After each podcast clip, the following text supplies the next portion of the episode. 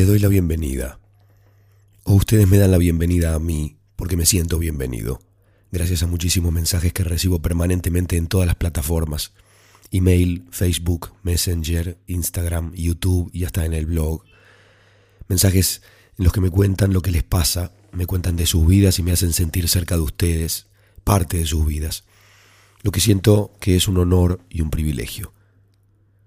No imaginé nunca que a tantas personas les iban a pasar tantas cosas con este proyecto. Aposté a recuperar un poco la tradición de narrar y de escuchar, de perderse en mundos imaginarios mientras la voz de alguien que nos inspira confianza nos cuenta. Resulta que un buen día, Cuentos para despertar, un podcast que hace un poco más de un año emprendí para compartir una de mis pasiones y que está completamente hecho en español, se escucha literalmente en todos los países del mundo y acaba de cumplir hace dos días nomás 100.000 descargas. Ni en mis fantasías más estrafalarias hubiera podido imaginar que los cuentos que cuento iban a ser descargados por 100.000 personas, incluyendo gente de lugares tan remotos como Angola, Omán, Marruecos, Tailandia, Indonesia, Singapur, Nueva Zelanda, Tanzania, Mongolia, India, Hong Kong, Japón, Corea del Norte, Grecia, Suecia, Suiza, Alemania, Dinamarca, Noruega, Austria, Francia, Italia, Portugal, Canadá, muchísimos mm, lugares en Inglaterra y en el resto de los países del mundo, incluyendo una gran cantidad de ciudades y estados en Estados Unidos. Claro que en Argentina, desde donde grabo este episodio, se escucha más que en ningún otro lugar, aunque México, Colombia, Chile y España siguen de cerca en el ranking.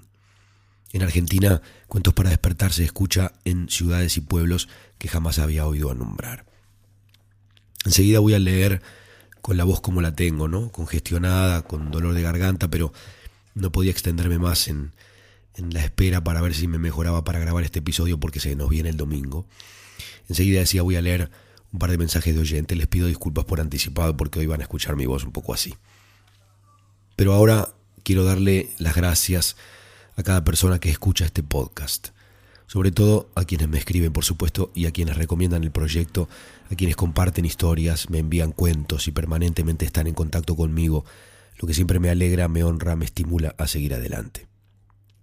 Recién, recién, hace cinco minutos, me acaba de enviar un mensaje mi querido amigo y odontólogo Walter Petiti con un video en el que se ve el living de su casa que conocí hace unas semanas para la celebración de su cumpleaños, y se escucha de fondo en el video mi voz en uno de los capítulos del podcast. Y Walter me escribe abajo, justo ahora, como contándome que están escuchando los cuentos en su casa con Irene, su mujer, y con una panza que antes de nacer ya escucha a alguien que le cuenta cuentos. Mucha emoción me produce, y esto sucede casi todos los días en diferentes lugares y de distintas formas. Vayamos a lo nuestro. El primer cuento de hoy es del gran escritor, premio Nobel de Literatura, Germán Gesse mayormente conocido por sus novelas, en especial Siddhartha, Demian, Narciso y Golmundo. Germán Gese ha dedicado mucho tiempo y energía a escribir también cuentos y también correspondencia. Hay un libro muy chiquito que conocí hace muchos años, atrás tirado en una librería de, del Alto Palermo, creo que era Librería Santa Fe, que en ese momento estaba en la planta baja. Y en un momento en el que los libros costaban, no sé, 150 o 200 pesos, ese libro estaba marcado en la computadora de la librería como 7 pesos. Y se llamaba, creo, Cartas Escogidas de Germán Gesse, en donde él escribe cartas a diferentes personas. Es uno de los libros más extraordinarios que he leído.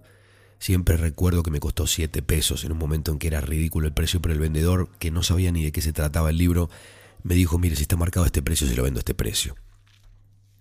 En fin, en general Germán Gese escribe cuentos bastante más largos que la media que les comparto normalmente en este espacio, pero acabo de encontrar un libro que es una antología de cuentos selectos, que tiene muchos relatos que seguramente les voy a ir contando en sucesivos episodios porque son de la longitud adecuada. Este de hoy lleva por título Sacrificio de Amor. Tres años trabajé como ayudante en una librería. Al principio recibía 80 marcos por mes, luego 90 después 95, y estaba contento y orgulloso de ganarme el pan y de no necesitar pedirle prestado ni un centavo a nadie. Mi ambición era progresar dentro del anticuariado. Ahí se podía vivir como un bibliotecario entre libros antiguos, fechar incunables y silografías y en las buenas librerías anticuarias había puestos que pagaban 250 marcos y más. De todos modos, hasta allí el camino era largo aún y había que trabajar y trabajar. Entre mis colegas había tipos raros.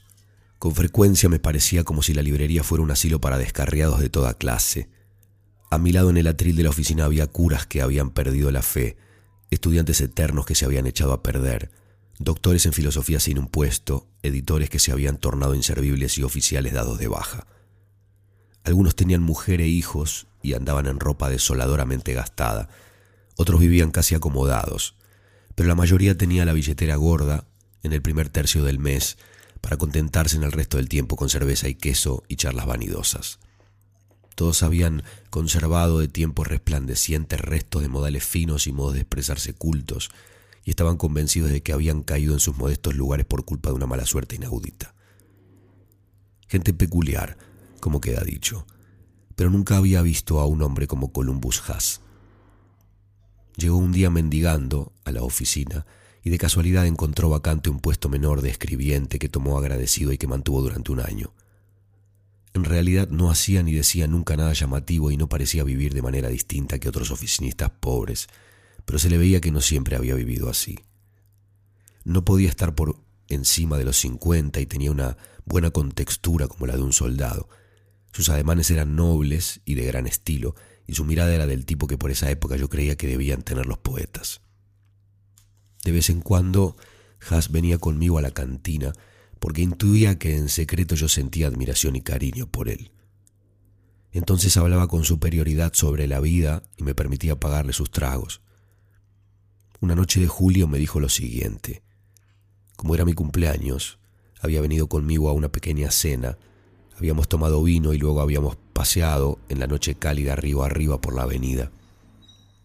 Bajo el último tilo había un banco de piedra sobre el cual él se repantigó mientras que yo me recosté en el pasto, y ahí contó lo siguiente. Usted es un jovencito inexperto, escúcheme, aún no sabe nada de la vida mundana.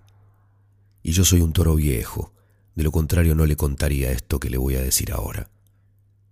Si es usted un muchacho decente, se lo queda para usted y no lo anda chismoteando por ahí, pero como usted quiera. Cuando usted me mira, ve a un pequeño escribiente con dedos curvos y pantalones remendados.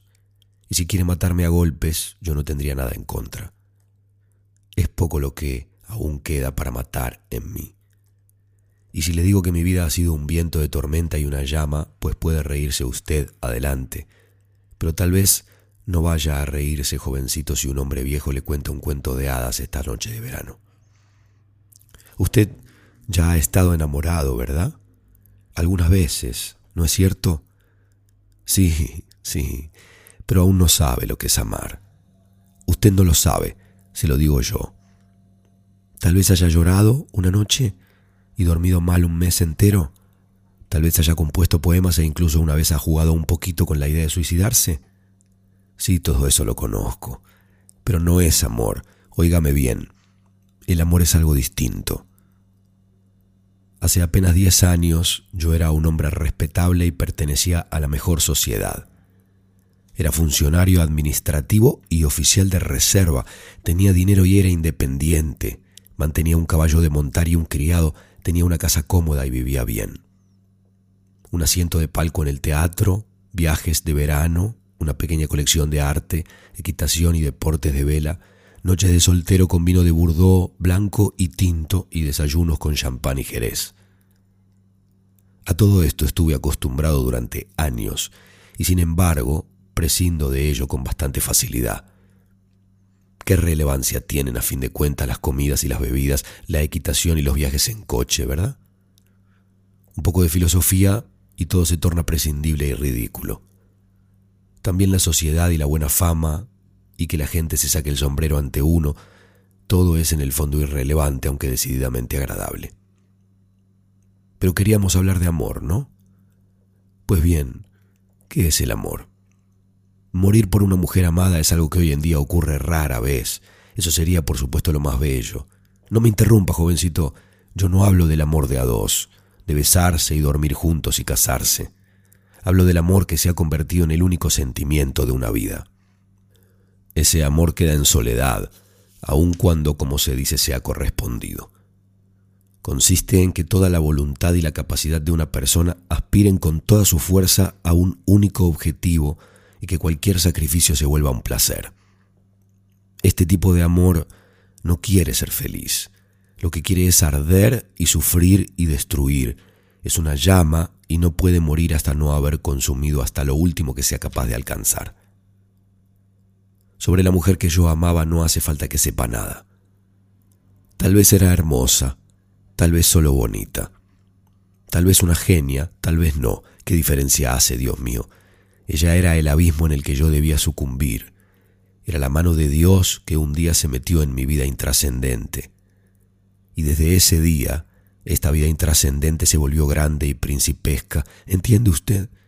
De pronto ya no era la vida de un hombre bien situado, sino la de un Dios la de un niño vertiginosa e imprudente que quemaba y ardía. Desde ese momento, todo lo que antes me había parecido importante se volvió baladí y aburrido. Empecé a perderme cosas que jamás me había perdido. Inventé trucos y realicé viajes solo para ver a aquella mujer sonriendo por un instante. Por ella yo era todo lo que pudiera contentarla en ese momento, por ella yo me ponía alegre y serio, era locuaz y callado, correcto y loco, rico y pobre. Cuando ella notó lo que pasaba conmigo, me puso a prueba innumerables veces. Para mí era un placer servirla, imposible que inventara algo o concibiera un deseo que yo no le cumpliera como si fuera una nimiedad. Luego se dio cuenta de que yo la amaba más que cualquier otro hombre, y vinieron tiempos más tranquilos en los que me comprendió y aceptó mi amor. Nos vimos mil veces, viajamos en pareja, hacíamos lo imposible para estar juntos y engañar al mundo. Ahora yo debía estar feliz. Ella me amaba y por un tiempo fui de hecho feliz, tal vez. Pero mi determinación no era conquistar a esa mujer. Tras haber gozado por un rato de aquella felicidad y de no tener que hacer más sacrificios, cuando recibía sin esfuerzo una sonrisa y un beso y una noche de amor de ella, empecé a ponerme inquieto. No sabía qué me faltaba. Había alcanzado más de lo que jamás había anhelado en mis deseos más audaces, pero yo estaba intranquilo. Como dije, mi determinación no era conquistar a esa mujer. Que hubiera ocurrido eso era una casualidad. Mi determinación era sufrir por amor y cuando la posesión de la amada empezó a curar y a enfriar este sufrimiento me invadió el desasosiego. Durante cierto tiempo lo soporté, pero luego sentí la necesidad de seguir mi camino. Abandoné a esta mujer. Me tomé vacaciones e hice un largo viaje. Mi patrimonio ya estaba por entonces fuertemente debilitado, pero ¿qué importaba? Viajé y volví un año más tarde. Curioso viaje. No bien me marché, el fuego de antes empezó a arder de nuevo. Cuanto más lejos viajaba y cuanto más tiempo estaba ausente, tanto más atormentadora se volvía mi pasión. Yo lo veía y me alegraba y seguía viajando todo un año seguido hasta que la llama se volvió intolerable y me impulsó otra vez a acercarme a mi amada. Ahí estaba entonces, de nuevo en casa, y la encontré furiosa y muy resentida. ¿Y no era cierto que se me había entregado y me había hecho feliz y que yo la había abandonado? Había vuelto a tener un amante, pero vi que no lo amaba. Se había juntado con él para vengarse de mí. Yo no podía decirle o escribirle qué era lo que me había llevado a alejarme de ella y a volver otra vez. Lo sabía yo mismo. De modo que empecé de nuevo a cortejarla y a pelear por ella. Volví a recorrer largos caminos, me perdía cosas importantes y gastaba grandes sumas para escuchar una palabra de ella o verla sonreír. Ella dejó a su amante, pero enseguida se juntó con otro porque ya no confiaba en mí. Igualmente le gustaba verme de cuando en cuando, a veces en una mesa llena de gente o en el teatro, de pronto la veía alejar la vista en su entorno y dirigirme una mirada particularmente mansa e inquisitiva. Ella siempre había creído que yo era muy, muy rico. Yo había generado esta creencia y la mantenía en vida solo para poder hacer siempre de nuevo algo que ella no le hubiera permitido a una persona pobre. Al principio le hacía regalos, pero eso había pasado ya, y debía encontrar nuevos caminos para hacerla feliz y para poder sacrificarme. Organizaba conciertos en los que los músicos que ella apreciaba tocaban y cantaban sus piezas preferidas, compré palcos a fin de poder ofrecerle entradas para los estrenos. Ella volvió a acostumbrarse a dejar que yo me ocupara de mil cosas. Yo vivía en un constante remolino de asuntos por ella, mi patrimonio se había agotado. Empezaron entonces las deudas y los artilugios financieros. Vendí mis pinturas, mis antiguas porcelanas, mi caballo de montar, a cambio de lo cual me compré un coche que debía estar a su disposición. Llegó el momento en que vi el final en el horizonte. Mientras guardaba esperanzas de volver a tenerla para mí, fui testigo de cómo mis últimas fuentes terminaron de agotarse. Pero yo no quería parar. Aún tenía mi puesto, mis influencias, mi posición reputada. ¿Para qué si no estaban al servicio de ella? Así es como empecé a mentir y a malversar dinero. Dejé de temerle al alguacil porque tenía cosas peores que temer. Pero no fue gratis. Ella había despachado también al segundo amante, y yo supe que ahora no se juntaría con ningún otro que no fuera yo. Y se juntó conmigo, en efecto, es decir, se fue a Suiza y me permitió seguirla. A la mañana siguiente presenté una solicitud de vacaciones. En lugar de la respuesta lo que siguió fue mi detención. Falsificación de documentos, malversación de dinero público. No diga nada, no es necesario, ya lo sé. Pero, ¿sabe usted que ser deshonrado y castigado y perder hasta la chaqueta que llevaba puesta también fue llama y pasión y salario de amor? ¿Entiende eso, jovencito enamorado? Le he contado un cuento de hadas, joven. El hombre que lo vivió no fui yo. Yo soy un pobre tenedor de libros que se hace invitar por usted una botella de vino.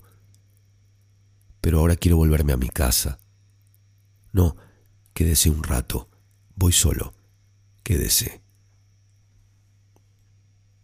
De Germán Gese, de su compilado de cuentos selectos, con selección, prólogo y traducción de Ariel Magnus, Sacrificio de Amor.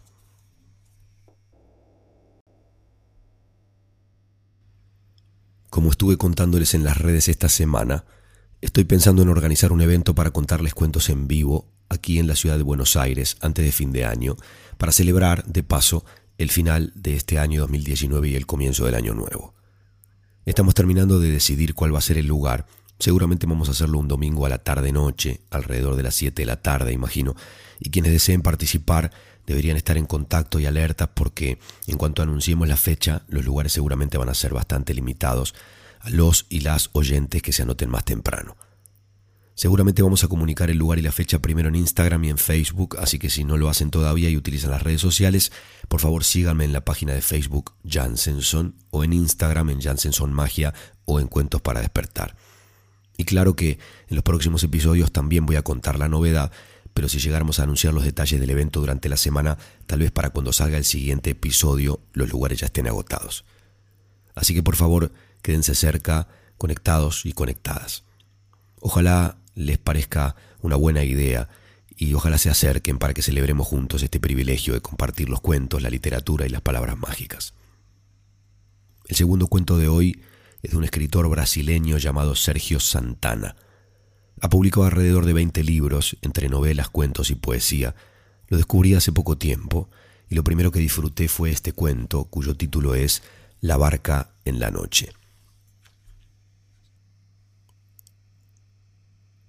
Hay cosas que no parecen estar sucediéndote, como estar internado en una clínica psiquiátrica después de un serio intento de suicidio por la ingesta de decenas de somníferos y tranquilizantes, después de haber taponado con jirones de periódico las puertas de la cocina y abierto el gas del horno junto al cual te acostaste para morir, cediendo por fin a una angustia mortal e impiadosa que en los últimos tres meses no te dio tregua una angustia cuyo desarrollo no será descrito aquí porque simplemente no tienes fuerza para hacerlo, por lo que basta con decir que, a partir de algunos problemas de salud, en los ojos y en las arterias de las piernas, fuiste siendo conducido progresivamente a regiones pavorosas de la mente que luego pasaron a alimentarse por sí solas.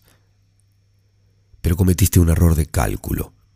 Hiciste aquello un sábado a la tarde, cuando deberías haber previsto que tu novia, que tal vez ni asumiese ya esa condición, llamaría por teléfono a tu casa para saber cómo estabas, después de un almuerzo en casa de ella durante el cual revelaste por medio de varias señales la agitación estéril de quien no logra contenerse dentro del propio cuerpo yendo de un lado para el otro, la mirada y la conversación ausentes, perdido en tus propios laberintos, que algo se desconectaba entre tú y el mundo normal de los vivos.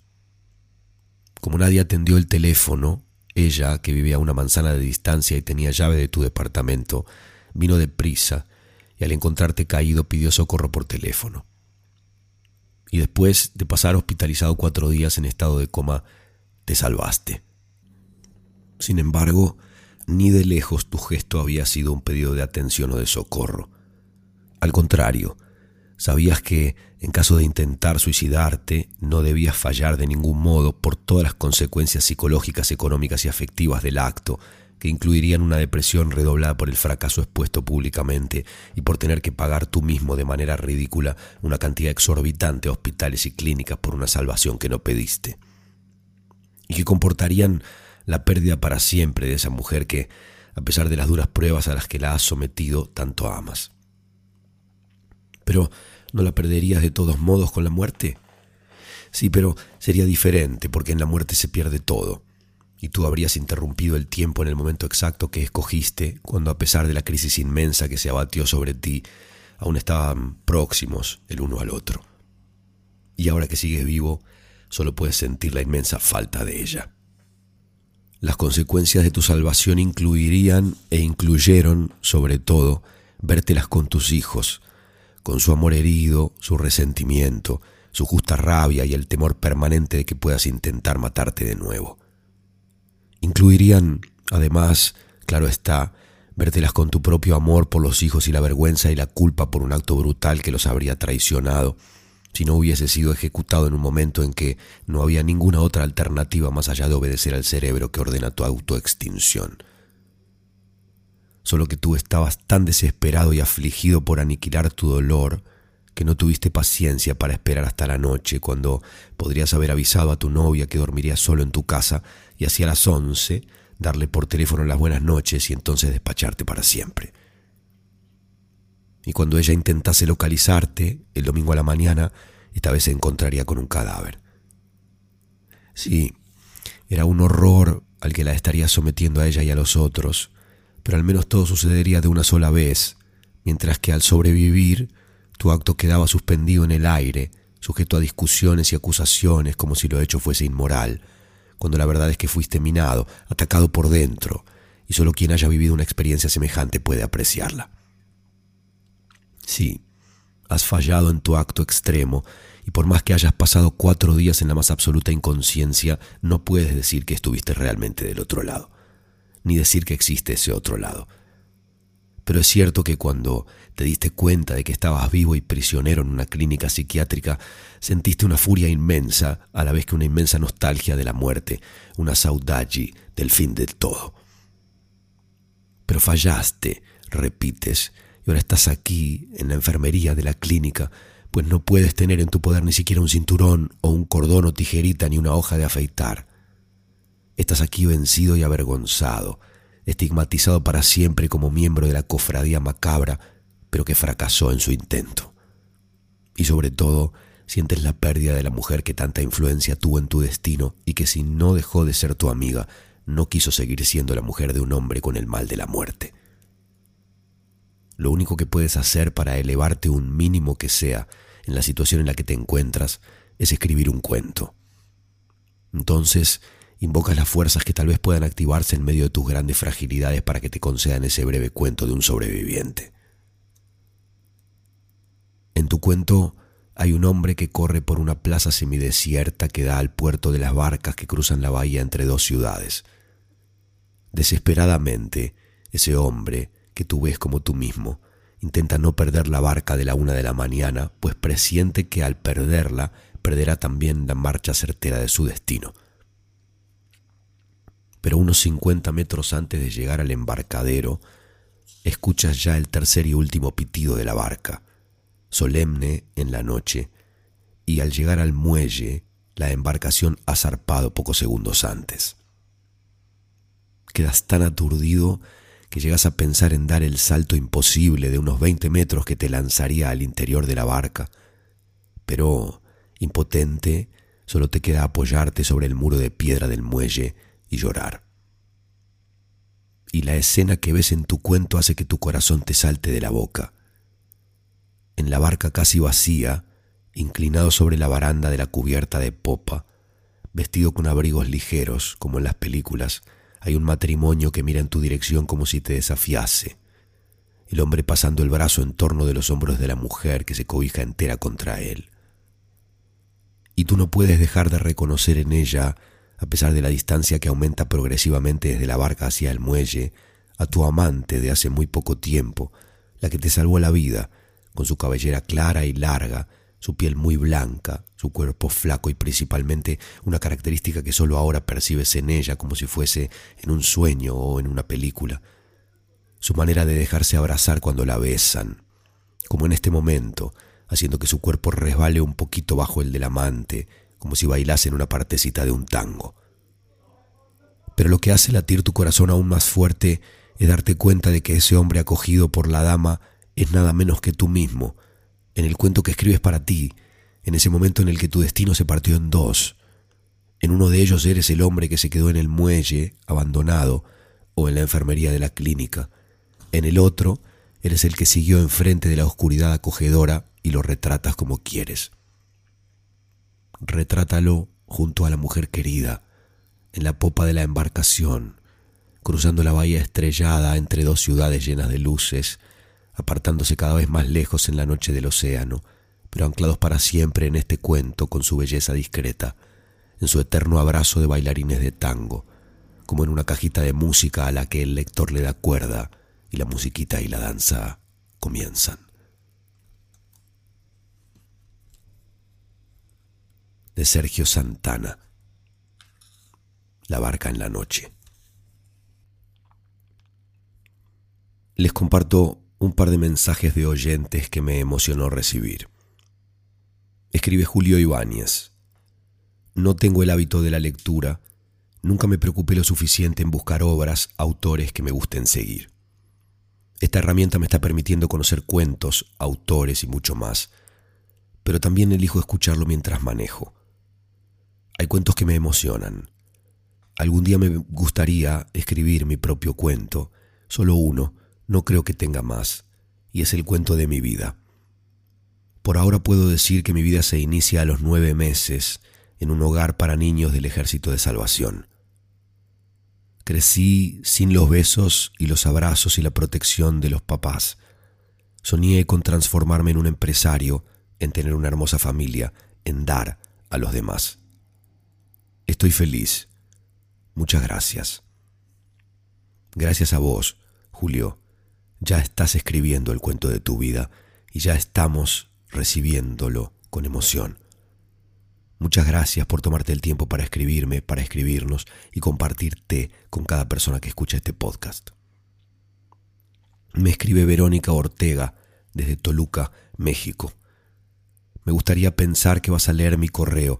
En realidad me ilusiona mucho. Tengo 42 años. A los 24 me encantaba leer. Por tumbos de la vida me alejé de los pocos gustos que tenía, leer era uno de ellos. Mi hija mayor ahora tiene 24 años y dice que el gusto por la lectura se debe a mí, pues sus recuerdos de infancia más presentes en ella son mis libros. Hace ya dos años que en la necesidad que tengo de recuperar el tiempo perdido comencé a leer de nuevo y a escuchar audiolibros, solo que no hay voces que enganchen.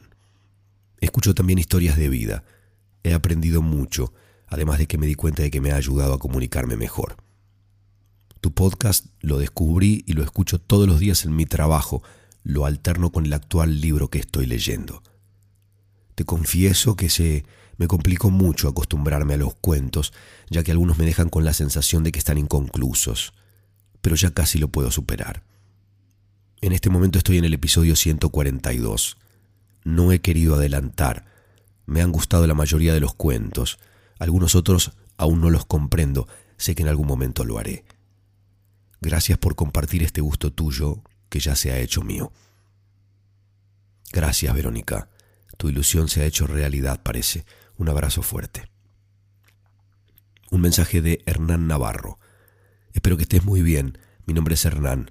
Te escribo para agradecerte por tu podcast, por tu magia, básicamente por todo. Tus cuentos para despertar realmente me despertaron. Hacía mucho tiempo que no experimentaba tantas emociones juntas en tan poco tiempo. Desde que descubrí el podcast, escuché dos o tres capítulos por día en el auto de ida y vuelta al trabajo. Tus relatos me hicieron volver a mi gran amor, al que tenía bastante abandonado, la magia, y he decidido no volver a dejarla nunca más. Hace un tiempo hice una publicación en Instagram sobre esto y vos la compartiste. Fue un honor que hayas leído lo que salió de mi corazón y que te haya gustado. Pensé en escribirte muchas veces, pero siempre lo posponía. Hoy revisando donde guardo mis mazos de cartas, encontré algo que era muy preciado para mí y que creía perdido en una mudanza. Un naipe, un haz de picas firmado por vos que te pedí una tarde en el canal ESPN pues habías venido a pura química y yo trabajaba, trabajo en el canal. Esperé toda la tarde para cruzarte y te terminé esperando en la puerta del estudio como un niño chiquito espera a Papá Noel. Así que como no creo en las casualidades, sentí que hoy era el día para escribir este correo y agradecerte por toda tu magia. Muchas gracias. Un abrazo enorme. Retribuyo tu abrazo, Hernán. Ya te hablé cuando publicaste lo de Instagram, pero como este es un episodio de celebración, quería volver a agradecerte tus mensajes. Un mensaje de Laura Signorelli. Hola, escucho tus relatos a la noche, paradójicamente. Confieso que a veces me quedo dormida. Me llevan de viaje, aunque a veces no recuerdo el final. Luego los vuelvo a escuchar. Me gustan mucho las entrevistas, escuchar hablar sobre la magia en todas sus dimensiones. A veces se me hacen cortas, podría escuchar durante horas hablar sobre esos temas. Gracias. Durante muchos años fui de las que necesitaban ver para creer pero algo dentro mío no estaba bien. Mi cuerpo dio muestras de eso y se enfermó. Luego vino el camino de la sanación, de transmutar, de despertar, de darme cuenta de que mi espíritu mágico siempre había estado en mí sin poder yo verlo en su totalidad. Ahora creo para ver, y veo, y sucede. Me emocionó la anécdota de cumpleaños donde te muestran un libro justo antes de que termines tu show citando ese mismo cuento. Son los momentos en los que uno siente que el universo está alineado y que nada sucede porque sí. Que estamos conectados, que la magia existe. También me gustó mucho el cuento Una sonrisa exactamente así. Me gustan los instantes. Escribo poesía y publiqué un libro ya hace bastantes años. Sigo escribiendo pero sin editar, ya llegará el momento. Soy argentina, vivo hace 10 años en México, país que estoy por dejar para seguir mi camino. Te adjunto un cuento que siempre me gustó Solo tengo una fotocopia porque no pude conseguir el libro. Espero que te guste. Gracias, Laura. Me gustó mucho el cuento. Probablemente lo cuente en algún episodio de esta segunda temporada. Hay muchos mensajes más. Muchos. No creo que pueda ni deba leerlos a todos en este espacio. Hasta acá llegamos hoy porque tenemos que compartir un cuento más. Pero gracias a cada oyente que me escribe, me hace mucho bien leer vuestros mensajes, como según parece a ustedes les hace mucho bien escuchar los cuentos. El último cuento de hoy es de Eduardo Sacheri. Creo que no hace falta que se los presente. Este cuento en particular tiene que ver con algunas cosas que me ocupan en estos tiempos, que son el arte de la conversación, las expectativas y prejuicios a través de los cuales escuchamos y nos relacionamos con el mundo, y cómo la vida y las personas nos sorprenden a veces comportándose de formas inesperadas, sorprendentes, conmovedoras. Este cuento está publicado en el libro La vida que pensamos, que es una antología de cuentos de fútbol y lleva por título Dominó. Cuando se apea en el andén, Rodríguez se queda quieto. No hace como los otros pasajeros que buscan las escaleras de salida de la estación. De pie, con las manos en los bolsillos del pantalón, observa el tren que se aleja hacia San Antonio de Padua. Un punto cada vez más chico, cada vez menos ruidoso en la línea del horizonte. Enciende un cigarrillo en la estación desierta de las dos de la tarde del domingo. Se pregunta si no será mejor permanecer ahí, en esa cinta de cemento vacía, esperando un tren que lo devuelva a Buenos Aires, a su vida de todos los días. Pero sabe que es una especulación una manera de mantener una ventana abierta en una habitación opresiva. Pero nada más. Rodríguez sabe que no va a atreverse. Después de la última pitada, arroja la colilla a las vías junto con otras miles.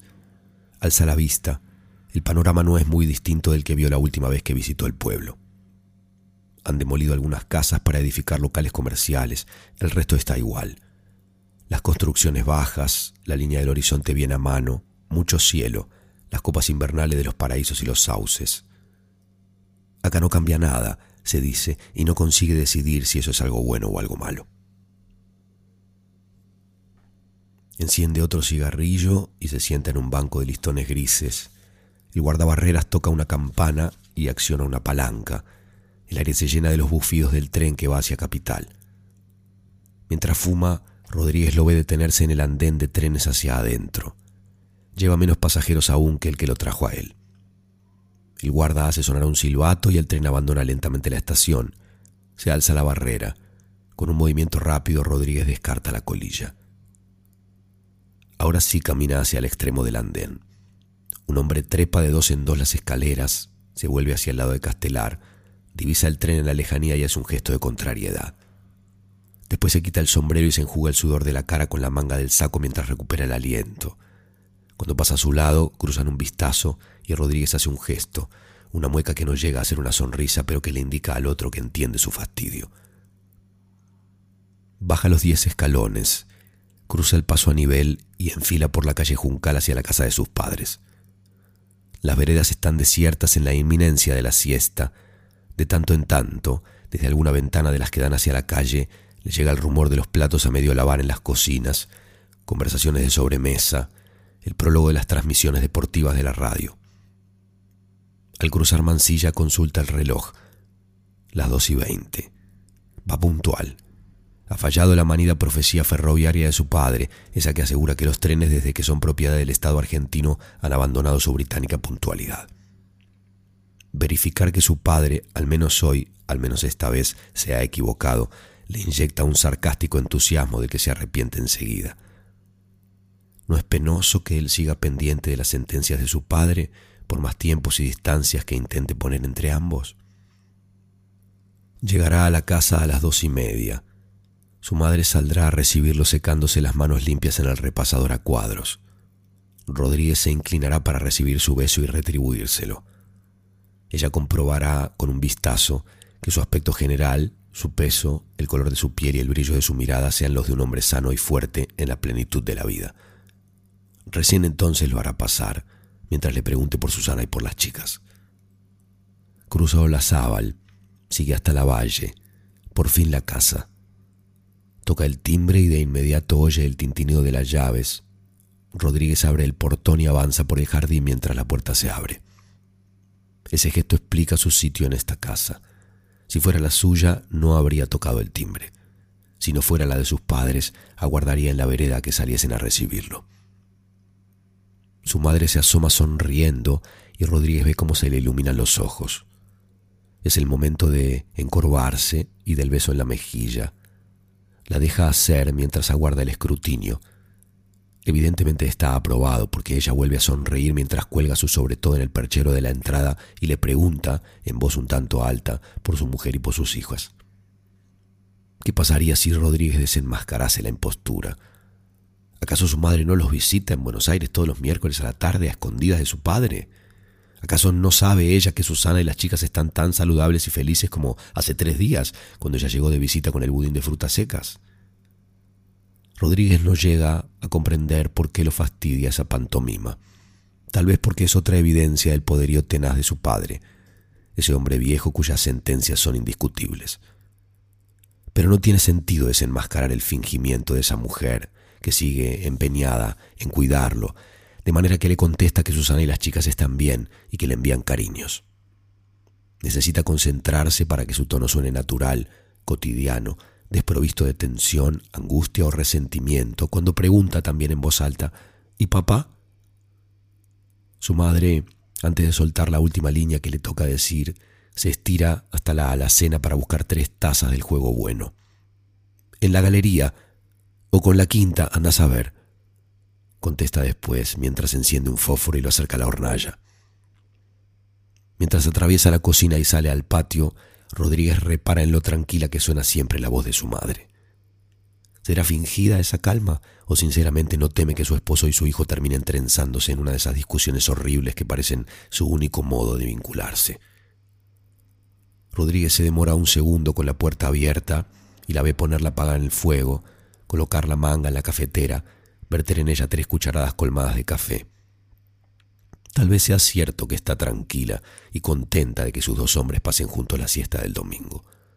Tal vez las mujeres saben transitar las cosas de un modo que los hombres ignoran por completo. Rodríguez cierra detrás de sí la puerta del fondo, así se llama ese sitio de su casa en su familia. Fondo, y esa palabra abarca el patio de baldosas, el jardín minúsculo, la quinta de verduras contra la medianera de atrás. Su padre está ahí, encorvado sobre la hilera de tomates, con las manos hundidas en la tierra barrosa. Cuando advierte su presencia se incorpora, se limpia las manos y regresa hacia el patio.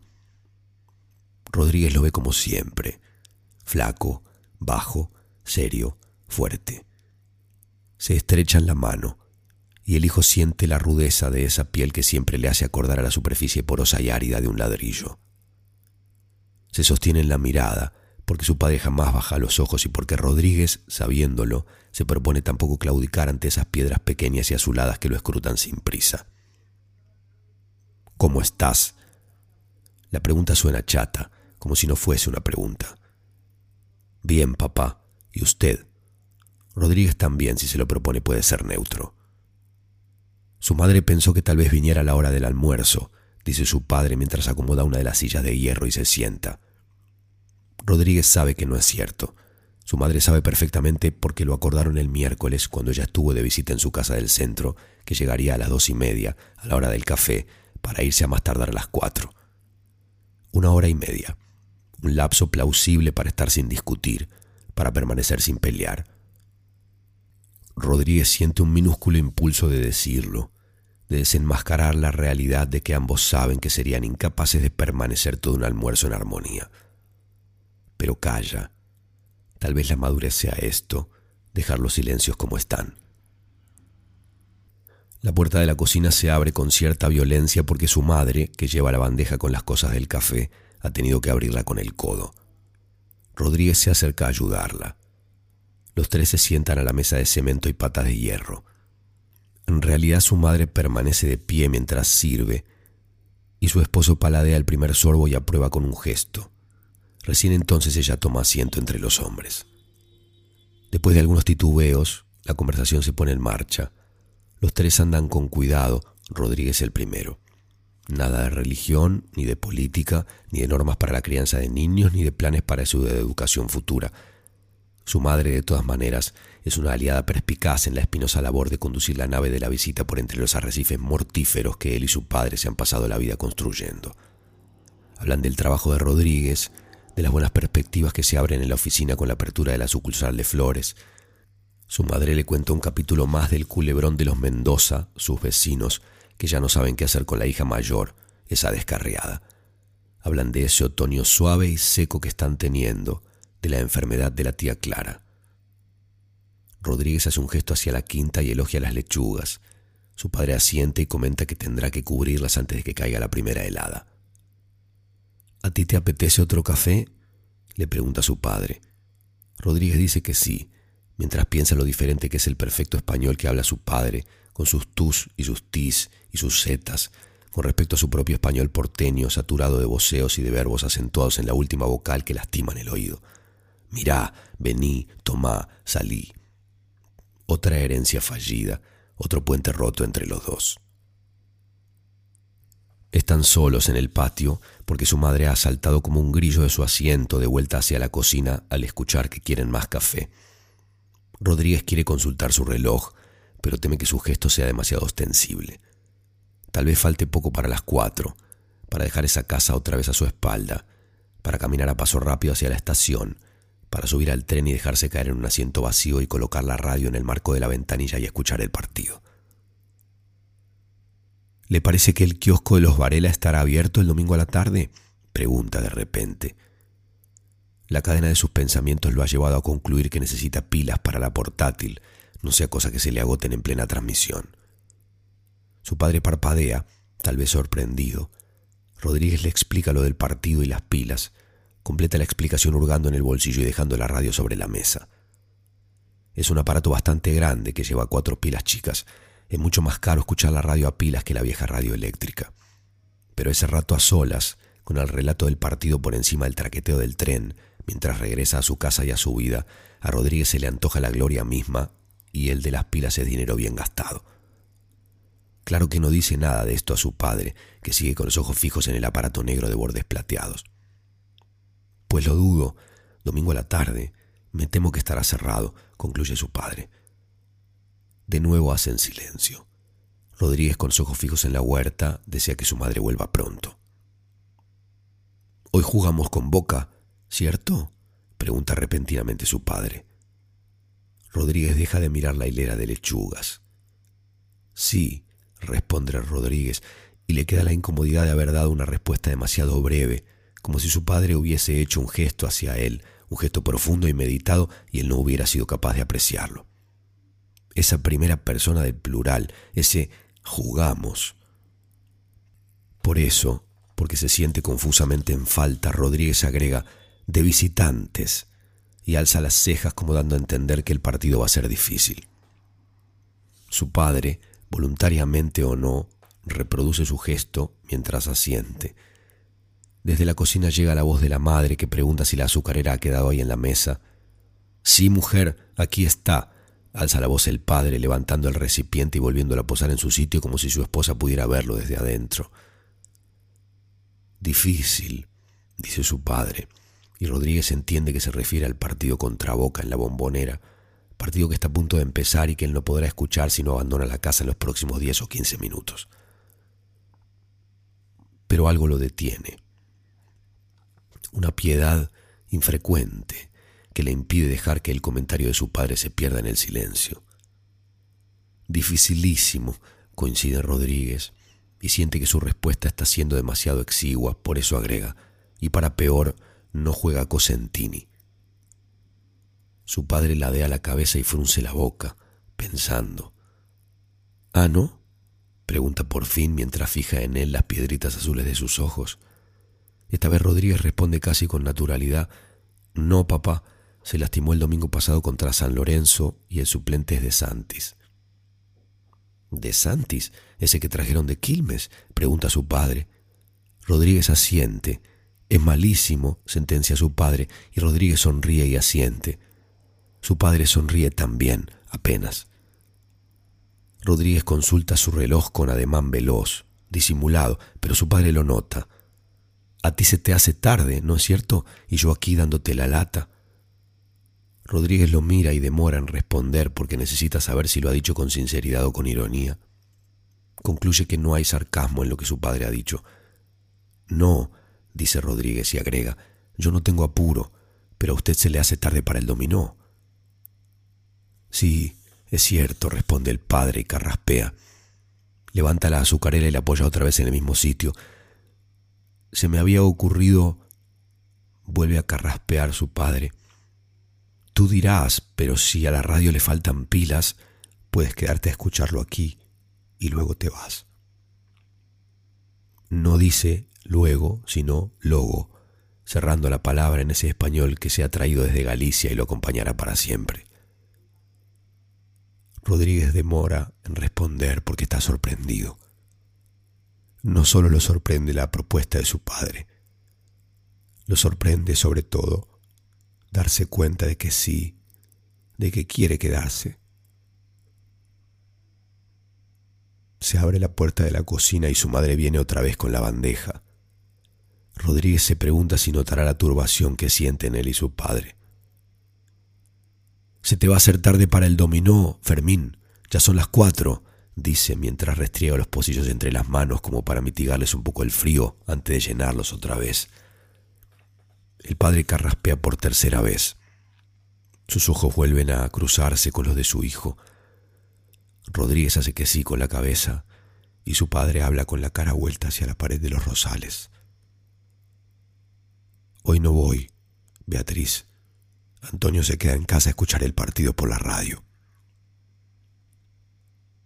El hijo no dice nada. Echa un vistazo a su padre que tiene el ceño fruncido, el rostro colorado, las piernas estiradas, el mentón hundido contra el pecho. Rodríguez pestanea varias veces para evitar que se le humedezcan los ojos. Clava también la mirada en la única rosa fría de pétalos abundantes que florecen en los rosales de la medianera. Le acomete una ansiedad súbita. Ojalá ganen el partido, o que al menos empaten, porque de visitantes en la bombonera el empate no es un mal resultado. Casi a su espalda, su madre termina de servir los cafés y comenta algo de que va a ir hasta la panadería a comprar unas facturas. Medialunas no, porque el panadero de ahí a la vuelta las hace muy secas, pero sí facturas, vigilantes y sacramentos. Y su tono de voz es absolutamente sereno, natural, como si la tarde fuese una tarde como cualquiera y lo que está sucediendo ocurriese todos los días. Cuando se quedan solos, pasa un largo minuto en el que los dos hombres permanecen quietos en silencio. Por fin, el padre se incorpora y entra en la cocina. Rodríguez escucha sus pasos alejándose hacia las habitaciones. Casi enseguida lo oye volver. Su padre carga la radio eléctrica, la de siempre, la de carcasa verdosa Rodríguez se apresura a hacer sitio sobre la mesa del patio para que pueda apoyarla. De Eduardo Sacheri, dominó. Así llegamos al final de este episodio. Vuelvo a pedirle disculpas por la desprolijidad de mi voz. Espero que no les haya entorpecido el disfrute de estos cuentos el próximo sábado 16 de noviembre. Y por las dudas, porque no sé cuándo van a escuchar este episodio, estamos en el año 2019.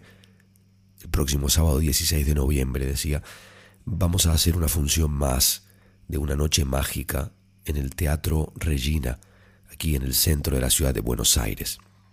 La función es a las 9 de la noche, las entradas están en venta en plateanet.com y también por supuesto en la boletería del teatro. Les pido que sigan escribiéndome a norberto.jansenson.com para contarme quiénes son, desde dónde escuchan, con quién, cómo, qué les pasa, qué cuentos les gustan o emocionan o prefieren. Lo que quieran, me cuentan. Siempre estoy feliz y agradecido de leer vuestros mensajes. Nos encontramos pronto. Les deseo un buen camino. Les deseo suficiente.